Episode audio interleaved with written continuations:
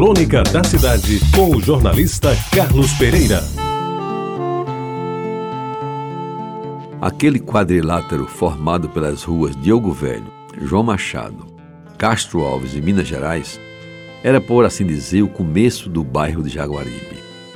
No final dos anos 40 do século passado, poucas casas ali existiam e uma delas, a minha, ficava exatamente na Diogo Velho número 668, pertinho da esquina com a Minas Gerais.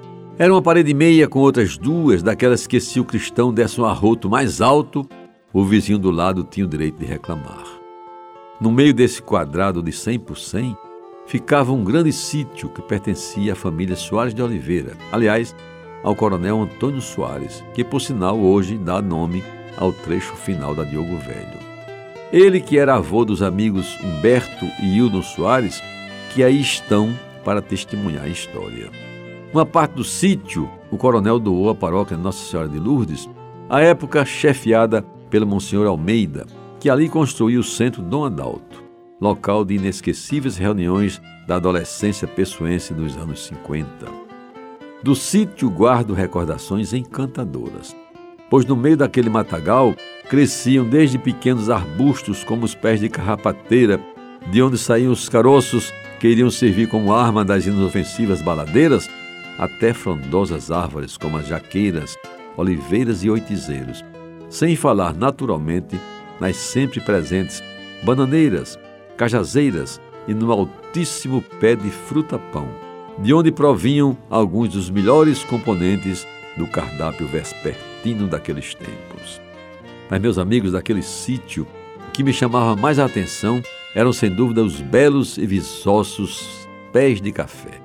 Eu que, na minha vivacidade de menino, via minha mãe torrar no fogão de lenha e depois bater num velho pilão de madeira os grãos comprados no atacado, tive acesso ao processo de produção que hoje, modernamente, José Carlos da Silva Júnior transformou numa atividade industrial das mais perfeitas e rentáveis. Pois bem, eu posso dizer que cheguei a ser um dia, talvez até involuntariamente, um produtor de café, pois colhia os grãos, torrava-os e ainda executava a tarefa mais custosa, que era bater do pilão. E repousando na sombra daquele velho pé de fruta-pão, em certa tarde de dezembro de 1950, antes de preparar o dever de casa, dormi e sonhei. Sonhei que um dia eu também poderia ter um pequeno sítio, com uma vaquinha para nos dar o leite de cada dia, e ainda por cima, quem sabe, plantar alguns pés de café que fossem efetivamente meus e que me permitissem torrá-los sem a consciência pesada de tê-los arrancado do pé sem a devida autorização do legítimo dono. E se é verdade que esse sonho ainda não se concretizou, não é menos verdade que até hoje guardo na planta do pé direito a marca indelével de um dos últimos pulos que dei sobre o alto muro que cercava o sítio do coronel. A cicatriz de um corte, consequência de um caco de garrafa deixado onde não devia e que na época foi curado como todos podem adivinhar. Pó de café no corte do pé e umas boas palmadas na bunda. Você ouviu Crônica da Cidade com o jornalista Carlos Pereira.